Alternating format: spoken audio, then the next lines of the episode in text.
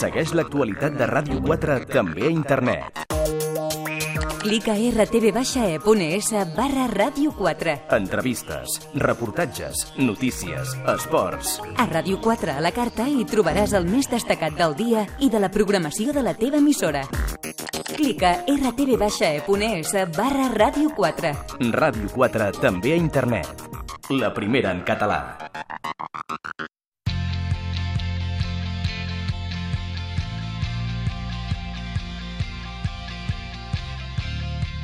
Al matí a Ràdio 4 amb Ramon Castelló. Continuem al matí a Ràdio 4. En Tot seguit eh, saludem al eh, professor d'Història Contemporània a la Universitat de Barcelona, investigador del Centre d'Estudis Històrics Internacionals, José Manuel Rua. Què tal? Molt bon dia. Hola, molt bon dia. És un dels... Avui parlem d'un d'aquells noms que tinc presents, eh? de, de la infantesa i de... És, era un nom habitual eh, i, en fi, que també va tenir un, un final que, a més a més, eh, doncs, eh, ja em va agafar treballant, diguéssim, però recordo perfectament eh, Benazir Bhutto. Benazir Bhutto, la primera dona presidenta, primera ministra, millor dit, d'un país musulmà. Després han vingut altres, però... Vivia com una saga afectada per lo que li va passar amb ella, no? Amb una saga afectada. El seu pare també va morir en tràgiques circumstàncies, va morir executat l'any 1971. I també... No, 1977, perdó. Va, va morir... Eh, va ser president, primer ministre del Pakistan i també va morir, en, com comentava, algunes tràgiques circumstàncies. Llavors, és una bona ocasió per eh, recuperar la memòria, per recuperar la, la vida política, la biografia de Benazir Bhutto, perquè al mes de desembre doncs, eh, es commemoren el eh, desè aniversari del seu assassinat per part dels talibans. Deu anys ja, eh? Deu anys ja. Deu anys. Estem parlant del 27 de desembre de l'any 1900, eh, de l'any de l'any 2017, de l'any 2007, perdó, i estem parlant d'un assassinat que ara fa pocs mesos, fa un parell de mesos gairebé, doncs que va sortir la sentència i és un assassinat sense condemnats. No hi ha condemnats? No hi ha condemnats perquè els que estaven eh, inculpats, els eh, sospitosos, després de 10 anys d'un procés judicial al Pakistan que s'ha fet etern, des del 2007 fins al 2017, doncs eh, al final han quedat eh, en llibertat per manca de proves i perquè les confessions que havien obtingut doncs eh, s'havien fet amb circumstàncies eh, doncs, eh, poques garanties, ara, que és aquest concepte que anem sentint garanties. sovint, aquesta, en aquesta ocasió sí que podria ser que... Llavors, estem parlant de, clar, era un, va ser un atemptat suïcida, podrem parlar després, Mhm. si vols, i els suïcides, evidentment, van morir amb l'atemptat, però hi havia una sèrie de persones també inculpades i han estat declarades innocents. Aquí el gran tema no és només si estaven els talibans al darrere, que tot sembla indicar que sí, per al tipus d'atemptat, per la reivindicació, eh, etc. I perquè una persona amenaçada i que ja havia patit un altre atemptat a mans dels talibans, pocs dies abans, a més, sinó fins a quin punt el govern de Pervez Musharraf, el dictador pakistanès, doncs eh, estava darrere de l'atemptat, eh, i si el seu, el seu comportament en els dies previs Sí. doncs responia a, doncs, a una mala praxis, o sigui, es van relaxar les mesures de seguretat que van permetre l'atemptat, o hi havia alguna cosa més que mala praxis, si no hi havia una conspiració al darrere. Això ho podem parlar després, si vols, per... però estem parlant d'una vida tràgica, de la primera dona que va ser primera ministra d'un país musulmà, i a més en dos períodes. Va ser del 88 al 90 i del 93 al 96. En dos períodes va pujar al poder democràticament i les dues vegades no va poder acabar el mandat. Les dues vegades va ser destituïda pel president de la República, que té unes atribucions mm, no comunes a la resta de països parlamentaris, que el president pugui destituir, quan ho consideri oportú, al primer ministre i tornar a convocar eleccions. Doncs en moments de molta convulsió i molta conflictivitat social i política, doncs ella, tant el 90 com el 90... mm, tant el 88, tant el 88 com el 96, no pot acabar el seu mandat i tornarà a ser una de les líders de l'oposició fins que arribarà al seu tràgic final, doncs, com et comentava, el eh, 2007. Però clar, això és el final. Anem a l'inici. La vida de Benazir Bhutto és una vida, Anem de, és una vida de pel·lícula. Pensa que el seu pare, que com et comentava també va ser primer ministre, ja parlava d'ella com la futura Indira Gandhi de Pakistan. O sigui, el seu pare, Ali Ja tenia Bhutto, clar que- ja tenia clar que la seva filla seria la futura Indira Gandhi de Pakistan. Seria una líder política natural per a aquest país. I el seu pare és una persona important, perquè és d'una família d'advocats, família aristocràtica, terratinent, eh, li va proporcionar a les seves filles, una a la seva filla i als seus germans una educació laica, eh, va estudiar als Estats Units, a universitats escrites a, Ha- a Harvard, va estudiar al Regne Unit, a Oxford... O sigui, la carrera ja estava pensada per ser una líder política. Va estudiar ciències polítiques, economia, un curs de dret internacional, diplomàcia... O sigui, la idea ja era encaminar a la filla directament a continuar la trajectòria del seu pare, que a més havien convertit el partit polític que havia fundat ell, el Partit Popular de Pakistan, en un partit familiar. No perquè els militants fossin molt pocs i estiguessin en família, sinó perquè era un partit de masses, però que tots els càrrecs estaven ocupats per la família Bhutto. Llavors han acabat establint una nissaga familiar, primer el pare, després la filla. En l'actualitat, el fill de Benazir Bhutto continua al capdavant del partit. Llavors es barregen les nissagues familiars i la tradició política d'una manera molt de la mà, no? indestriable. Llavors, aquest Partit Popular de Pakistan és un partit interessant perquè combinava la confessió islàmica, o sigui, havia, era un partit confessional, però a la vegada el nacionalisme pakistanès, la identitat nacional de Pakistan, amb també el federalisme constitucional, reconèixer diferents mm -hmm. graus d'autonomia i de descentralització al Pakistan, i el socialisme econòmic. És un partit que ha acabat entrant a la segona internacional, a, inter a la internacional socialista o socialdemòcrata. Uh -huh. Llavors, és una barreja curiosa d'elements nacionalistes, federalistes, confessionals islàmics i també socialistes a nivell econòmic, especialment el pare, que inicia als anys eh, 70 una política de nacionalitzacions uh -huh. important. Doncs, què passa amb el seu pare? El seu pare morirà per culpa de un cop d'estat del general eh, Mohamed Zia Ulak a l'any 77. Dos anys després doncs, eh, del seu enderrocament serà penjat a la forca i això ja marcarà la vida de, de Benazir Bhutto. Clar, el teu pare és el primer ministre de Pakistan, enderrocat per un cop d'estat i després penjat a la, a la forca.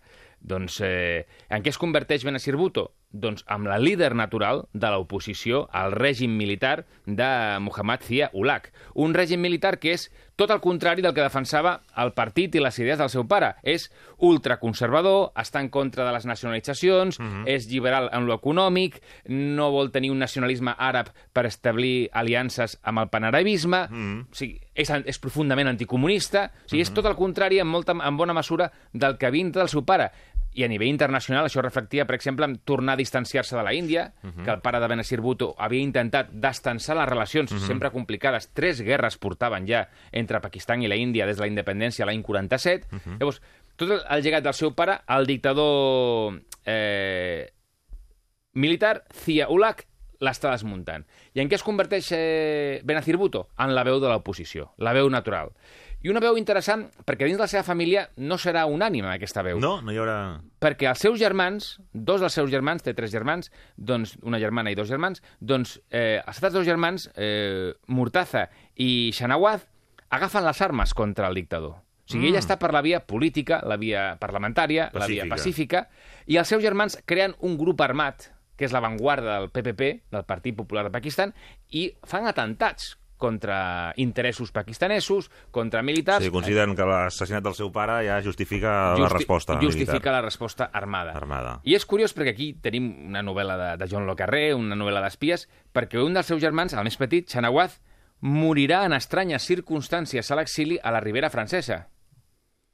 Es pensa que enverinat, tot i que el, sembla que l'informe oficial diu que és mort per asfíxia. I aquí la seva dona, la cunyada Benazir Bhutto, està implicada en l'assassinat del seu marit. I de Benazir francesa, eh? un altre escenari absolutament diferent. un altre eh? de- escenari completament diferent. I es creu que la dona de eh, Shanawaz va ser reclutada per l'ISI. Qui és l'ISI? L'Interservice Intelligence, els serveis d'intel·ligència pakistanesos, que són un veritable estat dins de l'estat pakistanès. Tenen força. Tenen moltíssima força. No és que tinguin força, és que tenen molta autonomia. És un estat dins de l'estat, amb connexions amb l'exèrcit i amb el poder econòmic, i que mm, no són controlats pel poder civil. Llavors, aquests serveis d'intel·ligència sembla que van reclutar a la cunyada de Benazir Bhutto per matar el seu germà. Llavors tenim el... Clar, l'olfacte polític de Benazir es nota quan, amb la mort del seu germà, converteix el seu enterrament en un acte de desafiament polític al règim. Ja. Perquè torna amb el cadàver, ella està a l'exili, torna amb el cadàver, provoca que la detinguin i que la tornin a portar Ja. a doncs, a, a un avió cap a, cap a Londres.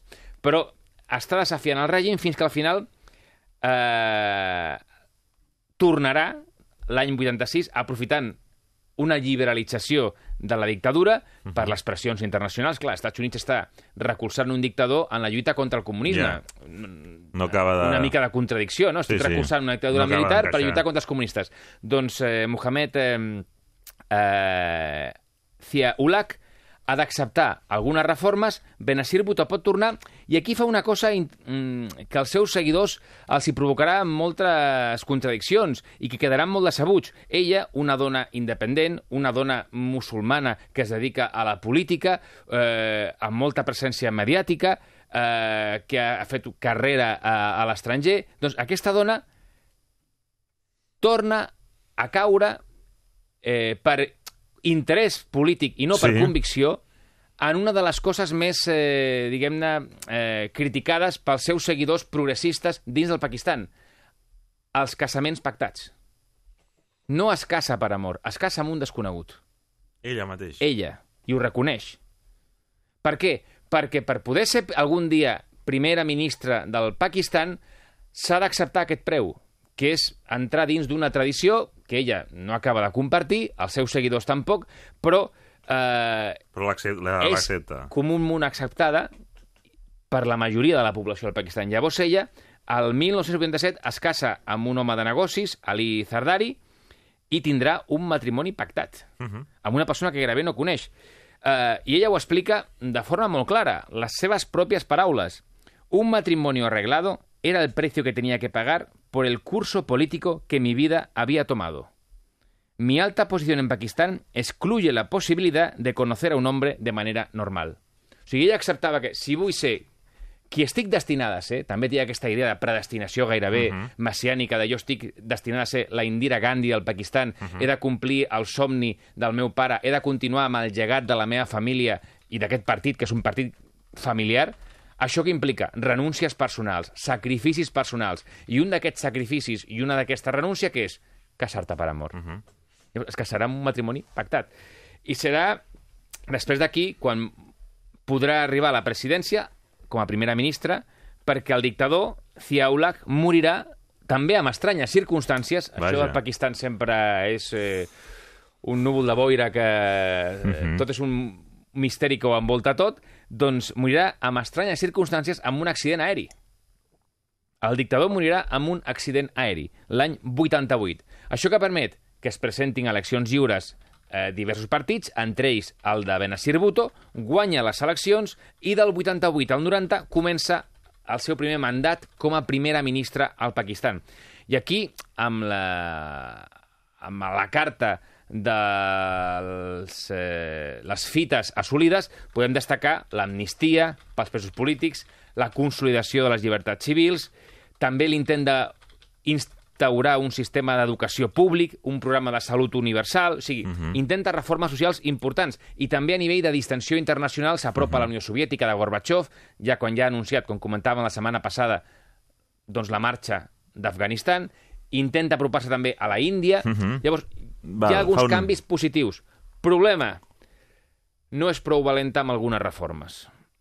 I al final això acabarà, eh, doncs... eh, Perdent suports. perdent suports i empantanegada en conflictes tribals, ètnics i religiosos. Amb què no és prou valenta? Amb tocar les relacions de poder vassallatges feudals al camp pakistanès. Els terratinents tenen un poder immens. I ella no toca les condicions gairebé de vassallatge feudal que tenen Que tenen molts camperols camp. sense terra respecte als grans terratinents pakistanesos. A més d'això, doncs, eh, la violència sectària esclata a la zona del Sind, que és eh, limítrof amb, amb la Índia, eh, entre els eh, habitants de Sind i els eh, mohajis, que són una, els musulmans que havien hagut de fugir de la Índia, parlaven urdu, durant les grans eh, migracions de l'any 47, quan es trenca el país. Llavors, hi ha una violència sectària que esclata a la zona del Sindh, ella no la pot controlar, hi ha violència també religiosa, i a més això, en un clima també d'acusacions, i en molts casos amb raó, de corrupció, cap al seu marit i cap al seu sogre.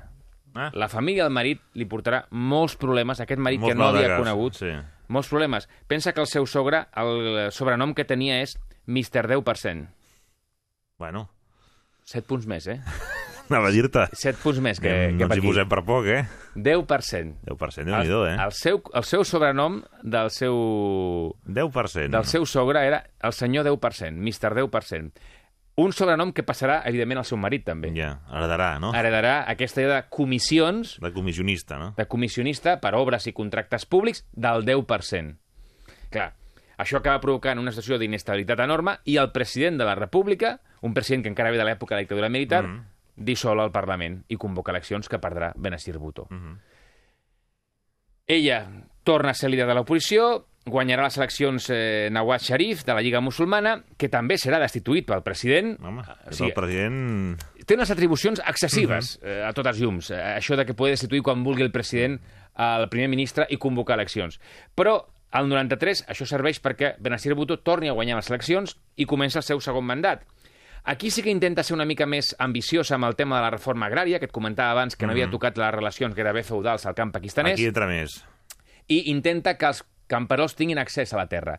Però el problema serà que aquí es deixarà un altre cop arrossegar per la violència sectària entre xiites i sunites, entre sindis i mojaries, uh -huh. entre les tribus pastunes, atemptats ja d'integrisme islàmic i augmentarà la tensió amb la Índia. No serà capaç de rebaixar la tensió amb la Índia i la zona de Cachemira serà una zona de conflicte constant i ell intentarà internacionalitzar el conflicte demanant a la comunitat internacional que reconeguin que el Cachemir té dret a l'autodeterminació per poder, doncs, aquesta zona de majoria musulmana dins del territori hindú, hindú i fronterera amb Pakistan, que pugui annexionar-se a la resta de Pakistan. Llavors, mm, no podrà amb la violència sectària, no podrà rebaixar les tensions i en un país que entrarà en fallida econòmica per un motiu, perquè dues terceres parts del seu pressupost van destinats a despesa militar i a pagar el deute. Dues terceres parts. Llavors, això serà problemàtic. Com intenta solucionar? Doncs devaluant la rúpia, un 7%, posant arancels fins al 10%, però tampoc s'atrevirà a anar més enllà i cobrar impostos als grans propietaris agrícoles. No acaba mai de donar No el pas. acaba de donar el salt. És una dona que fa una veritable revolució política i feminista a un país com el Pakistan, amb molts sectors terriblement conservador, amb la influència no només de l'islamisme, sinó de les tribus, mm -hmm. amb els seus codis doncs, ancestrals. Doncs farà una veritable revolució política i feminista, però pagarà un preu, a nivell personal, com et deia, el sacrifici d'amb qui es pot casar.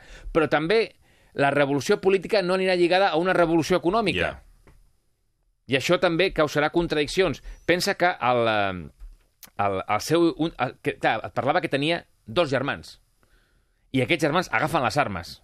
Un d'ells acabarà assassinat a la Costa Azul francesa, Sí, anem per... segurament a mans de l'ISI, pakistanès, del servei secret. Però queda un altre germà, que també havia agafat les armes, que és Murtaza Bhutto. Sí. I aquest senyor tornarà al Pakistan, anirà a la presó, acusat de terrorisme, evidentment, però després quan surt, munta un partit polític que és el PPP, Partit Popular de Pakistan, mm -hmm. el mateix nom, però afegeix Màrtir Bhutto, en honor del seu pare. I aquest partit serà d'extrema esquerra, socialista revolucionari, és a dir, Molt més contundent. molt més contundent, i acusa a més complexos. Exacte. Acusa a Bhutto d'haver-se desviat del llegat, sobretot econòmic, socialista, del seu pare. Sí, revolució política i feminista, però què passa amb el socialisme? I aquest, eh, el seu germà, Murtaza Bhutto, a sobre, tindrà un enfrontament molt més que verbal amb el, eh, amb el seu, amb el seu cunyat. Amb el seu cunyat, Amb el sí. seu cunyat. I aquest enfrontament amb Zardari arribarà fins tot a una baralla on Murtaza Bhutto li arrencarà la meitat del bigoti. Carai, Literalment. no és una metàfora, eh? No és una metàfora, no, que t'arrenco el bigoti, no, és que li arranca el bigoti.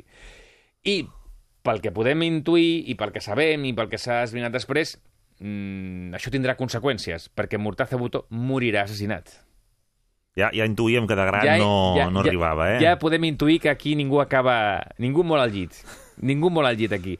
Murtaza Bhutto, el germà, morirà assassinat el 1996, 96, amb una emboscada policial, ell i els eh, set escoltes que portava. Moriran tots. I tothom apunta a que havia estat Zardari, el marit de Benazir Bhutto, el responsable. Ella diu que són els serveis secrets pakistanesos, ella no està clar si està al cas o no, però totes les proves apunten a que Zardari pot estar I al tot i darrere. set escortes... Eh... Tots moren en una emboscada policial. Què tenim eh, amb això? Doncs torna a haver-hi un moment de, de, de conflictivitat i el nou, el nou president de la República torna a agafar aquestes eh, atribucions, el nou president de la República torna a agafar atribucions, dissol el, eh, el Parlament, entra un altre cop eh, la Lliga Musulmana, però aquesta inestabilitat com acaba? Amb el cop d'estat del general Pervez Musharraf Uh -huh.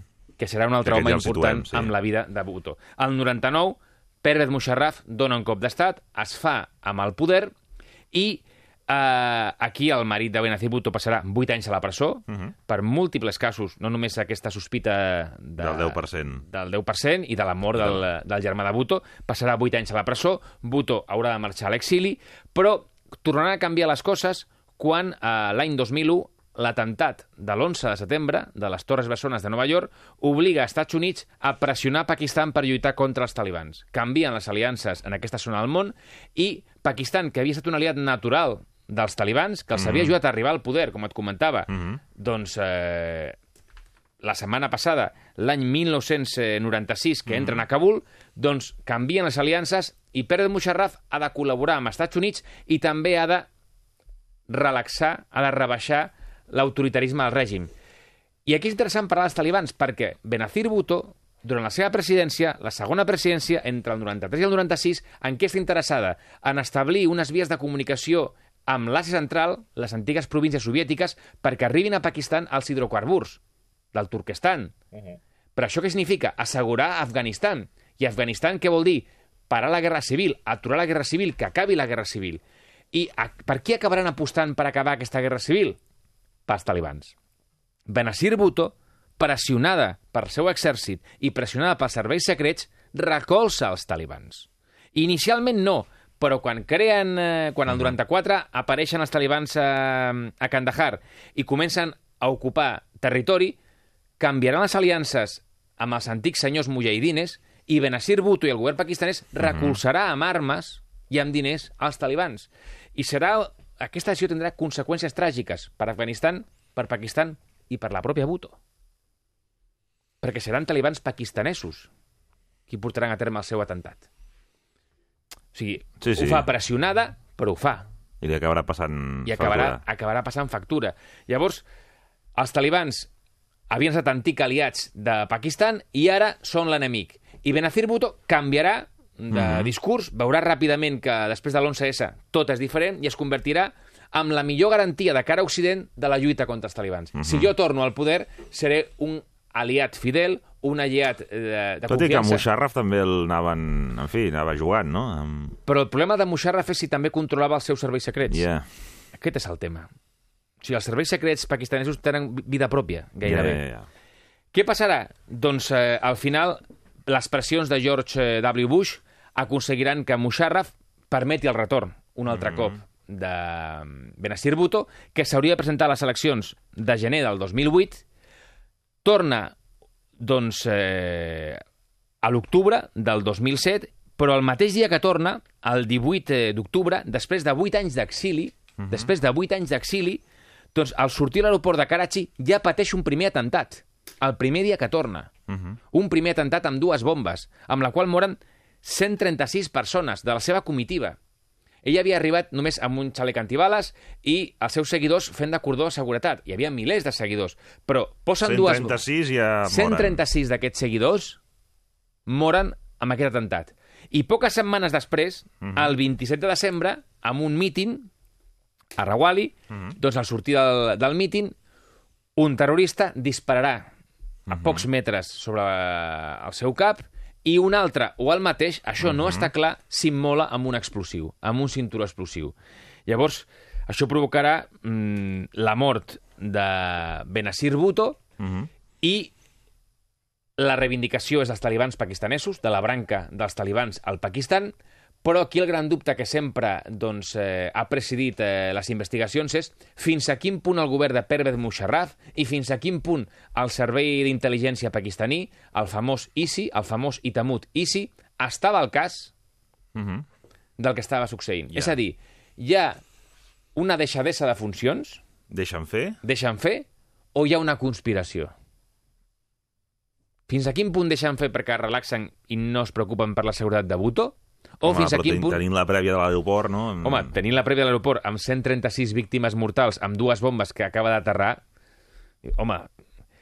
I aquí el judici, eh, que ha d'acabar després de 10 anys, Mhm. doncs sense condemnats, Mhm. estava cridat a declarar Pervez Musharraf. Perquè, home, és una persona que ha de dir alguna cosa sobre què va passar i què es va fer i què no es va fer. I Pervez Musharraf, que està actualment, està actualment autoexiliat a Dubai, autoexiliat perquè sap que la seva vida, com a mínim política, hi haurien si més coses, cor, pot córrer perill al Pakistan, Pervez Musharraf no es va presentar al judici, continua a Dubai. Mhm. I això què implica? Doncs que un tribunal pakistanès ha dictat una ordre de busca i captura contra Pervez Musharraf, perquè no va assistir al judici. Llavors, Pervez Musharraf encara hauria de dir moltíssimes coses Que no dirà. de l'assassinat de Benazir Bhutto. De moment. No dirà i que ni tan sols s'ha apropat allà a, a, a declarar. No fos cas que no arribés a declarar, no? No fos cas que no arribés a declarar i que si declara acabi a la presó. És que les sortides... mm, Eh, això és com els llibres de Timon Mas, Elige tu pròpia Sí, aventura. sí. Dius, bueno, Ara, és que la, les, dos, les dos salides van a ser males. O potser un atemptat o potser acabes a, a la presó. Llavors, Perre de Musharraf, el dictador militar pakistanès, continua continua a Dubai autoexiliat, Mhm. bàsicament, més que autoexiliat, fugint de la justícia, i encara data avui és una incògnita tot el que va envoltar aquest assassinat, aquest atemptat d'una dona que, evidentment, que estava amenaçada per Al-Qaeda, pels talibans, perquè tot i el recolzament conjuntural i geopolític en clau de regional que havia donat als talibans als anys 90, era una dona que representava tot el que els talibans i Al-Qaeda odia. Una dona que no només surt de casa, sinó que té lideratge polític, Mhm. té carisma eh, d'un partit que, tot i que és confessional islàmic, és eh, nacionalista, és eh, socialista, vol modernitzar el Pakistan. Vull dir, aquesta dona representava tot allò que odien i eh, odiaven també en aquell moment els, eh, els talibans. Per això era evident que era un objectiu. El problema és que en l'estrany i laberíntic joc d'aliances del Pakistan, doncs, eh, amb qui van col·laborar i qui va cooperar Ja. amb els talibans, doncs és, eh, és una incògnita. I pel que fa al llegat, el fill... El fill, com, com, com et deia, aquest partit que és gairebé una nissaga familiar, doncs continua amb el seu llegat i sembla ser que l'any vinent es presentarà a eleccions per ser candidat a les legislatives com a primer ministre. Sembla ser que la idea és continuar amb aquest, eh, amb aquest partit que el va fundar el seu avi, el va heretar la seva mare i ell, doncs, ara, diguem-ne, té l'usufructe d'aquest partit i si acaba com el seu pare i la seva mare, serà primer ministre i esperem que, que no acabi més, eh, més enllà Com, d'això. com l'avi, el- la mare o els oncles, no? Exacte, perquè és una, és una vida d'una nissaga familiar tràgica perquè va lligada molt estretament a la tràgica vida política del Pakistan del, del segle XX. Doncs eh, això, desè aniversari de l'assassinat de Benazir Bhutto, en hem parlat de la seva trajectòria amb el professor Ru, alguna cosa per acabar? Bueno, aquí també eh, Benazir Bhutto és una persona amb algunes llums i també amb, amb algunes ombres, que les hem comentat també aquí, amb moltes contradiccions, també amb una visió gairebé messiànica de si mateixa que estava predestinada, i també aquesta predestinació l'havia fet assumir uns riscos i, i, un, i, i fins i tot una, un destí fatal. O sigui, ho tenia assumit. I poc abans de morir, amb unes declaracions, poc abans de morir, eh, abans de l'atemptat, ella havia declarat davant de la premsa internacional mm, com veia el seu futur i d'una manera doncs, gairebé mm, resignada al que esdevingués. I deia, esta no es la vida que yo elegí. Ella me eligió a mí, pero acepté la responsabilidad y nunca vacilé en mi compromiso. Jo no he escollit això. Ara, un cop que m'han escollit, el que sigui. I, malauradament, la vida que era, doncs, eh, va tenir un tràgic final. Investigador del Centre d'Estudis Històrics Internacionals i professor d'Història Contemporània a la Universitat de Barcelona, José Manuel Rua. Vagi molt bé. Moltes gràcies, un plaer, com sempre.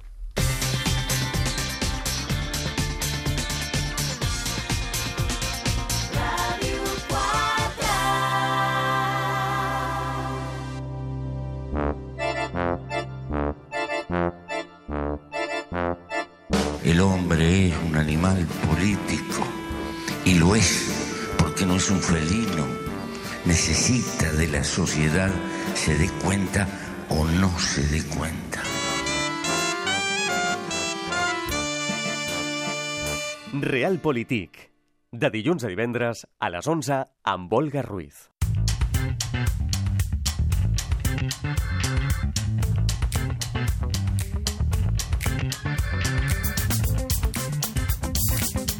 Fem un tastet de la recomanació que ampliarem d'aquí una hora. Rosa Diego, què tal? Bon dia. Què tal? Bon dia de nou, Ramon Castelló. Doncs a la recomanació d'avui ens centrem en Rebels, el Festival de Teatre Jove, que comença avui i té una agenda programada fins diumenge 19 de novembre. El Poble Nou inaugura aquest any la primera edició d'aquest festival que té com a seus la Sala Beckett i el Centre Cultural Can Felipa. És una proposta destinada principalment a adolescents d'entre 13 i 20 anys amb passió per les arts escèniques.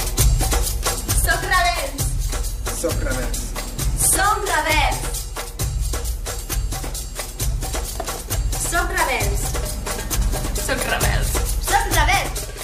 Ja ho sents, som rebels. Queda clar, Eh, Queda clar, eh? claríssim. Eh, El missatge està clar. El missatge està claríssim. No és un festival de teatre qualsevol, ja que es proposa fer sentir el públic com a protagonista, allunyar-se del teatre convencional i apostar per fer un format més proper als adolescents amb l'objectiu de fer créixer el públic jove i de crear adeptes a aquesta disciplina artística. Quines activitats presenta el festival, Rosa? Són quatre dies de festival precedits per la jornada Joves i Teatre que es va fer el passat 15 de novembre. Tot i així, des de Rebels eh, presenten un eh, programa molt divers amb propostes que s'allunyen del concepte eh, diguem-ne, estàtic que té el teatre. S'ha pensat perquè sigui com una festa del teatre per la gent jove, però sense excloure ningú, ja que els espectacles poden agradar a gent de totes les edats. La programació es mou al voltant de tres eixos centrals, funcions teatrals, tallers i també jornades eh, professionals. I què en sabem de cadascun d'aquests eixos? Sobre els espectacles et puc dir que destaca la representació teatral anomenada Likes i Llores del col·lectiu BBAA, que es pot veure cada dia durant el festival, tot i que ja queden poques entrades disponibles. És una funció amb un format poc convencional, ho podríem dir així, no hi ha barreres físiques, mentals o emocionals, i ja que la llibertat es fa art, els actors i les actrius confessen les seves pors i els seus desitjos sense vergonya. La periodista teatral Carme Tierz creu que Likes i Llores és la millor manera d'encetar el festival pel seu caràcter trencador. Likes i llores realment trenca tots els esquemes. Un cop creuen eh, la porta d'accés a la sala, ja, eh, ja entren dintre de l'espectacle, com qui diu, es, es converteixen en un element més de, de l'espectacle. I això era una cosa que a mi em semblava que era fonamental, que, que ja només començar, bum, es trobessin amb una sorpresa com aquesta. Tenim una, una- una sí. proposta més. Sí, una altra proposta escènica d'interès és el Píndola Ramon. Es tracta de tres representacions de microteatre, de tres píndoles precisament muntades en forma de circuit, amb el propòsit doncs, de que els joves hi puguin anar jugant i disfrutant amb un bon producte. Al final de les tres representacions, tots els espectadors poden accedir a un col·loqui amb l'oportunitat de dir-hi cadascun la seva. El cap de píndoles, el David Barrera, explica quin és el plantejament d'aquestes tres representacions que tenen com a objectiu últim despertar la passió pel teatre als més joves. La idea és que vegin tres obres de microteatre de tres gèneres absolutament diferents. Els hi hem, els hi hem posat una comèdia perquè surtin i es distreguin i riguin un rato, però els farem passar com un thriller que els tancarem en una sala que farem ben fosca de Can Felipa, que la transformarem del tot, i després un drama. Doncs uh, fins aquí aquest primer tas de la recomanació, 10 i 39 minuts del matí. Anem ja a l'espai del benestar en parella, en família. Uh, tenim ja gairebé a punt Aranxa Coca.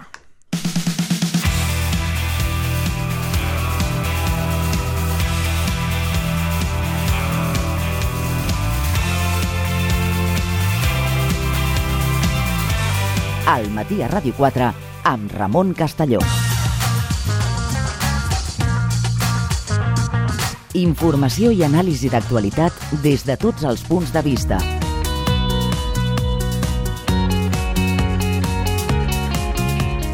Entreteniment i propostes a l'abast de tothom. Amb Ramon Castelló.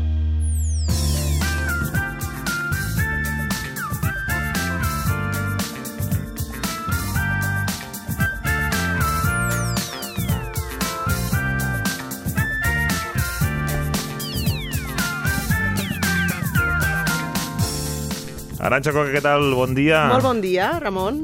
Què no fer No amb la parella, amb un ex. Amb un ex. És que es fan moltes coses. Que no toquen. Amb, que no toquen amb un ex. I en canvi no es fan les que tocarien de vegades amb la parella oficial. És el món del revés, tu. Si no, no tindríeu feina per això, eh, també, Arantxa, si sí, fóssim- la veritat. No, no podria ser tan senzill. Som complicats. La naturalesa humana eh, tendeix a complicar-se una mica la vida, de vegades.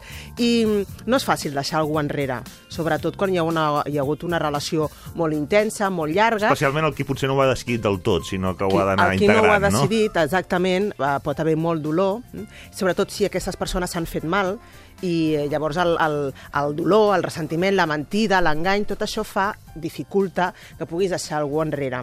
I que continuïs més enganxat o més enganxada del que vulguis reconèixer. Dius, no, jo l'oblidaré de seguida, no, ui, ara mira, borrón i cuenta i- nueva, que la vida és llarga, sóc jove, dius, bueno, però estàs fent cosetes que ens indiquen que no ho tens inconscientment, no està tan resolt el tema. I que encara, O doncs... sigui, això de any nou, vida nova... Bueno, sí, és més parole, parole, i de vegades les accions traeixen, traeixen molt. Per això, avui us vull, et vull comentar eh, algunes coses que es fan de manera sutil, Sí. eh? no, no grans Ja. persecucions ni coses com molt evidents, en plan pel·lícula, lo maté porque era mío, no? Coses sutils que ja ens indiquen que tu continues estant molt enganxat o molt enganxada al teu ex i que no és convenient que facis perquè van contra la teva salut. Mm. Uh, per exemple, Contra la teva salut, Contra eh? la teva salut. Teu benestar. Sí, sí, contra el teu benestar. Físic i emocional. Totalment, desgasten molt, uh, a principi pots tenir una sensació, la venjança sempre és com molt dolça, però després és agra, és dolça agra, no Mm. agra dolça, és dolça agra. Ja portem I- uns quants espais i també hi ha una prèvia que és que el tema d'aquesta gent de seguirem sent amics Sí. o som amics Doncs va ser que, no sempre, no mm, sempre. potser no és possible Hi en ha algunes ex- circumstàncies. Hi ha ex que són amics, però com molt Ho bé has poden dit... acabar sent. Ho poden acabar sent, correcte. Però hi ha, hi ha ocasions en què no és possible, i no només no és possible, sinó que no és recomanable. Un altre dia tractem d'aquest tema. Amics sí o amics no? Què et sembla? Ja faig un next Val, per, un perfecte, altre, per un perfecte, altre dijous. perfecte. Per exemple, amb un ex, el primer que no has de fer és fer-li seguiment. És tan fàcil seguir a la gent. Followers, xarxes socials, Twitter, Instagram i, sobretot, el gran eh, i indiscutible WhatsApp que pots doncs, consultar-lo fins i tot eh, a Mhm, quina mhm. última vegada va ser que Sí. va estar connectat i amb qui, etc. Doncs no li facis seguiment. Um, costa molt, costa molt bloquejar un ex perquè sembla que bloquejar o deixar de ser amic per Facebook d'un ex és com algo ofensiu o que estàs demostrant debilitat. Ja. Molta gent em diu, no el bloquejo perquè es pensarà ara que li dono certa importància i que per mi és important bloquejar-lo. I jo dic, i no és veritat?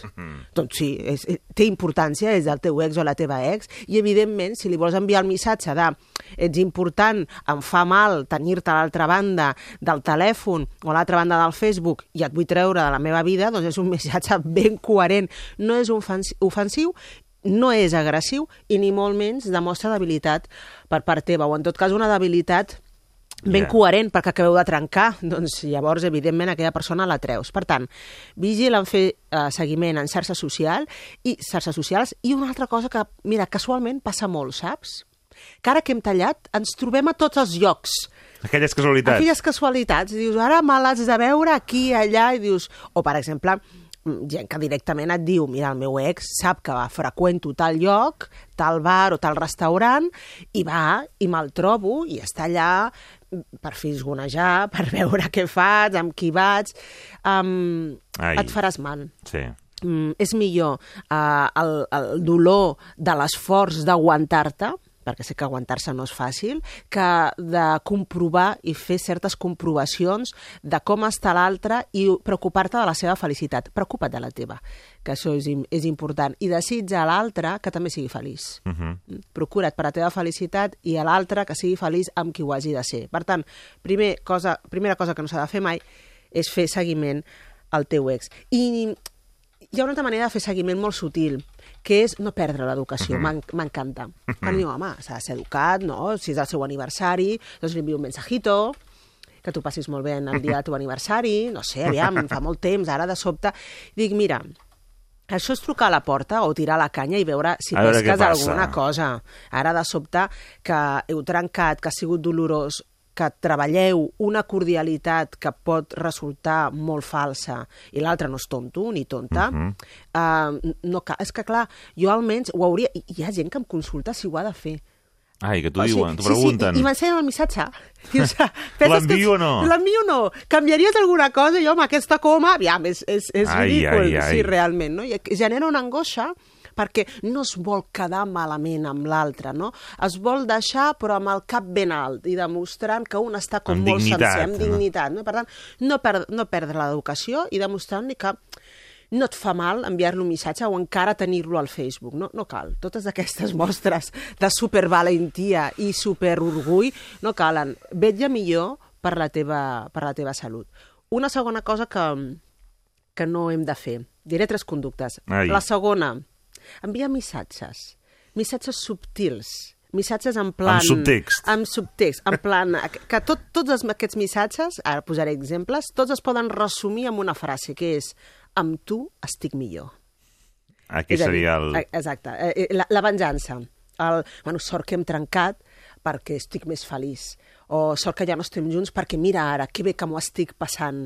Ara he trobat algú que realment m'estima de debò. No li dius així, perquè llavors és com Ho vols donar a entendre, no? Ho vols donar a entendre. Llavors venen els missatges sutils que tots, insisteixo, porten aquest tipus de missatge, de missatge balat.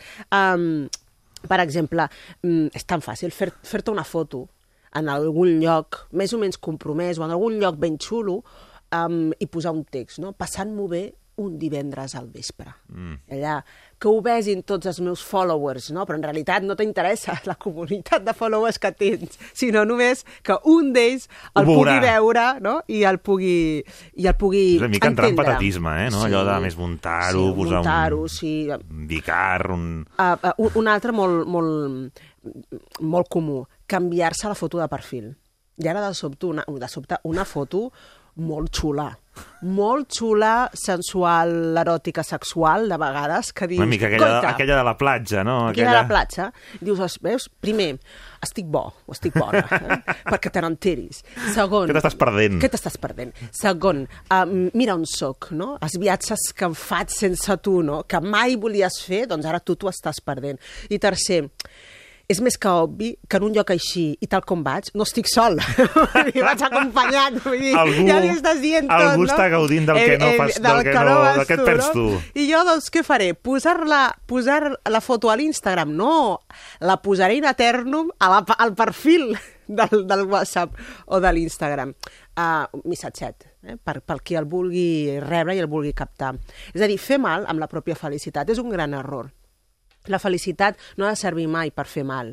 La felicitat ha de servir justament per, primer, gaudir-la i, segon, desitjar-la als altres. Per tant, si ho fas, eh, t'aconsello que també col·loquis el missatge de espero que tu també en puguis gaudir estiguis on estiguis, estiguis amb qui estiguis um, i que sobretot facis molt bona pinta, perquè clar, això és un altre, no? L'he vist fatal. Missatge, des que no està amb mi, que ha perdut punts. Aviam, perdona, realment... Passa alguna realment, cosa, t'estàs perdent molt pes, Que sí, no? Que... no mala cara, que no. Això, estaves millor quan estaves amb l'Anna o amb el Carles, no? Dius, escolta, que, que fort, no? De quina manera podem ser... Però després no, podem, no volem perdre l'educació i enviar el missatge de bon aniversari, eh? Vale? Feliç aniversari. El dia del que és un dia molt especial, però jo, d'altra banda, passo tots aquests missatges, no? Desitjant-te poca felicitat i demostrant-te i restregant-te per la cara la felicitat que tinc sense tu et faràs mal realment i estàs utilitzant la felicitat, que és un bé molt preciat, d'una manera que no s'hauria d'utilitzar mai. No, i a més a més que si estàs passant una bona estona al normal és que precisament la reflexió sigui mira, m'ho he passat bé i avui no he pensat en res d'aquesta... Exacte. És a dir, no, Justament. No te n'has recordat, diguéssim. Això és que comences a poder comences a veure sortir més vida, diguéssim. exacte, sí. més vida, vida més enllà d'aquesta persona. Doncs això es fa molt. I clar, és com, és allò que deia, és un plat dolç agre, perquè primer dius, uala, i després tornes a estar mm, on estàs, fent el dol i passant-ho malament eh, i encara recordant-te del dolor d'aquella ruptura. I una tercera cosa que es fa molt. Ai. Això sembla una pel·li, però això ho fem cada dia. Són molt previsibles, molt molta gent. previsibles, sí.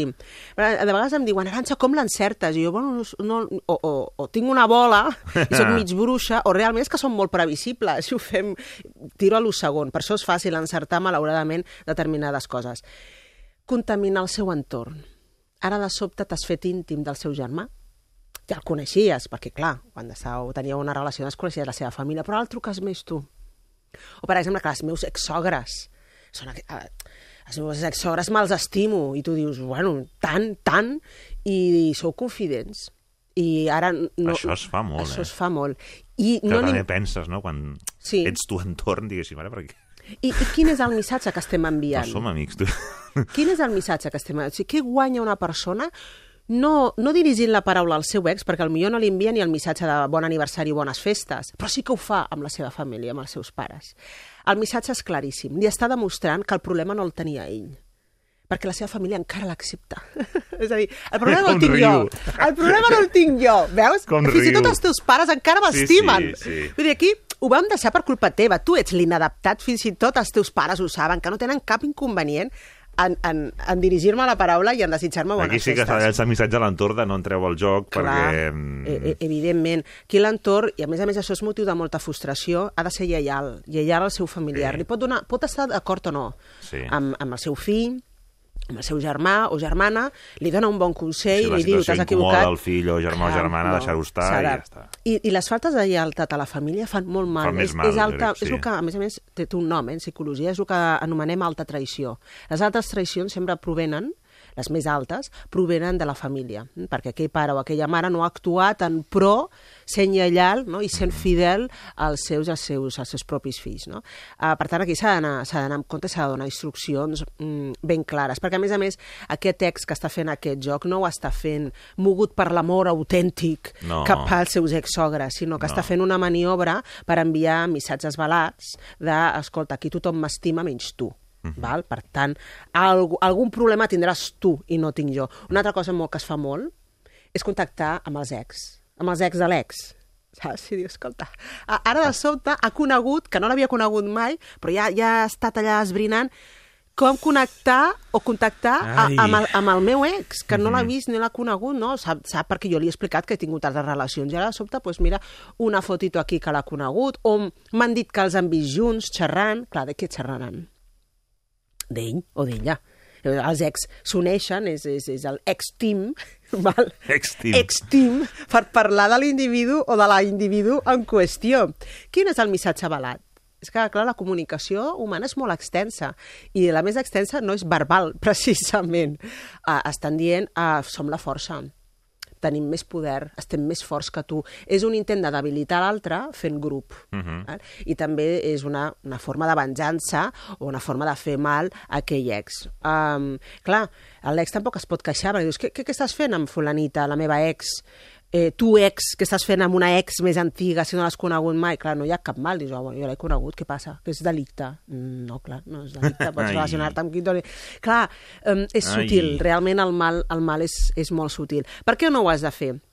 Perquè, mira, passa una cosa amb el dolor molt fotuda, passa una cosa molt fotuda amb el dolor, i és que es retroalimenta molt fàcilment. L'odi, el dolor, la, li dones una mica d'espurna i creix. Per tant, a l'odi o al dolor has de, has de colmar-lo, has de calmar-lo, mm? has de donar-li consol. I tots aquests actes no consolen, al contrari, aviven. Per tant, pots estar molt temps enganxat amb aquesta persona. I saps una cosa? Que l'odi i la ràbia fan canes. Vols que et digui? Fan, Fan canes. Fan arrugues. Et trobaràs No malament. per la pell. Sí, no, aviam, sé que pot semblar un comentari Frívol. molt frívol, però, Però és no, no. veritat.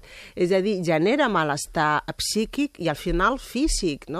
És aquella persona amargada, al final, dolguda amb el món sencer, que ja li notes a la cara i dius, però què t'ha passat? És que he trencat. I dius, escolta, estàs barallat amb tothom i estàs perdent xispes, estàs perdent el que en diem en psicologia i en psiquiatria, to vital, que t'està caient. Vigila amb les depres. Per tant, no, no guanyes. Per això deia que no és bo per la salut. És que, a més a més, des de la fredor, eh, perquè això aquí ho està passant, Sí. sí. està ficat en el túnel, no? Però, Sí. però clar, què pot passar? Que si l'altre si l'altre s'ho està passant de cony directament no et faci ni cas, és a dir, Sí. que no, no generi res, amb la qual Sí. frustració, que l'altre t'ho retorni amb molta més frustració, o Sí. sigui, amb, amb, amb un atac o amb Sí, dolor, o que, una escalada. que t'aparti de les xarxes, que et bloquegi, Correcte, que, sí. és a dir, El mai, retorn- mai rebó, No, diguéssim. mai rebó. El que tornarà mai rebó. Si fa silenci, com si tu vols retornar, és una guerra. Realment, i és una, una guerra freda, en silenci, o una guerra activa.